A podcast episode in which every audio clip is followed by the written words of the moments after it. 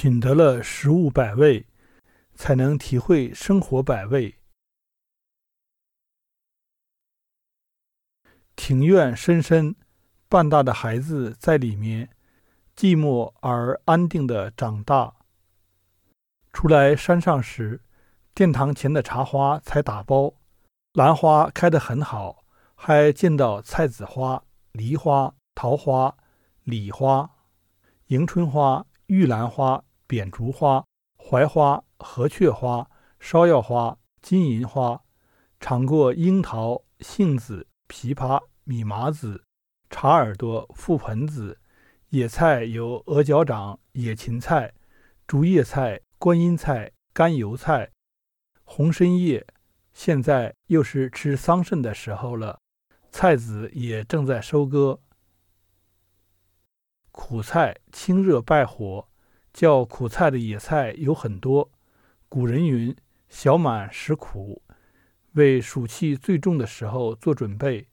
穆天子见西王母时，途中似乎也吃过苦菜，但不知是哪种了。米麻子的味道味甜略涩，树木看起来很像毛桃，叶子修长。余秋串儿。微苦，味道有点接近柴胡。土参叶可食用，无异味，鲜嫩。土参根上的果实也可食用，但需谨慎，未熟透的有毒。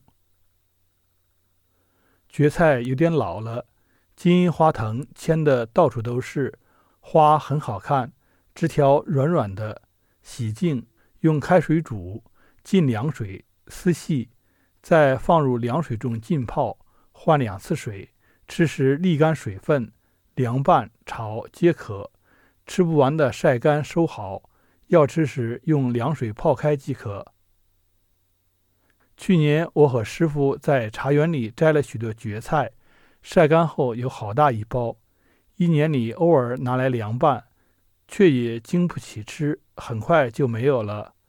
蕨菜晒干比生吃要好，可以将里面的毒性去除掉，吃起来也更有韧性。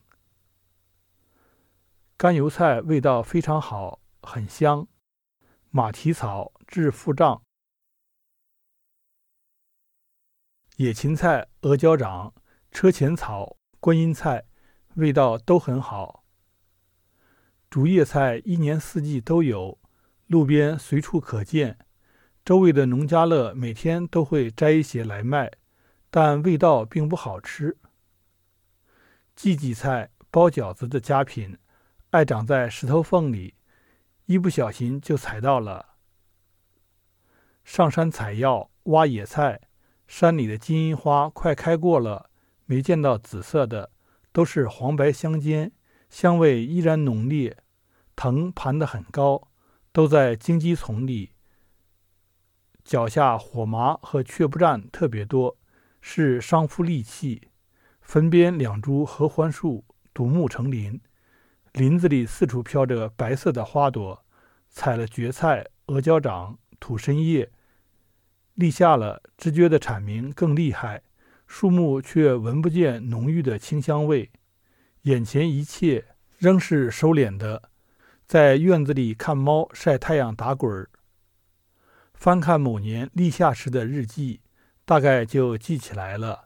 那天和一位师傅一起摘了金银花，还有一些野菜。现在野菜对于我们情怀重于功用，但在师傅他们刚出家的时候，野菜就是主菜，每天都要想法子找到可以充饥的食物。对于没有经历过贫苦的我来说，野菜会让我想起厅中的枇杷树、三味书屋、百草园、王曾祺。庭院深深，半大的孩子在里面，寂寞而安定地长大。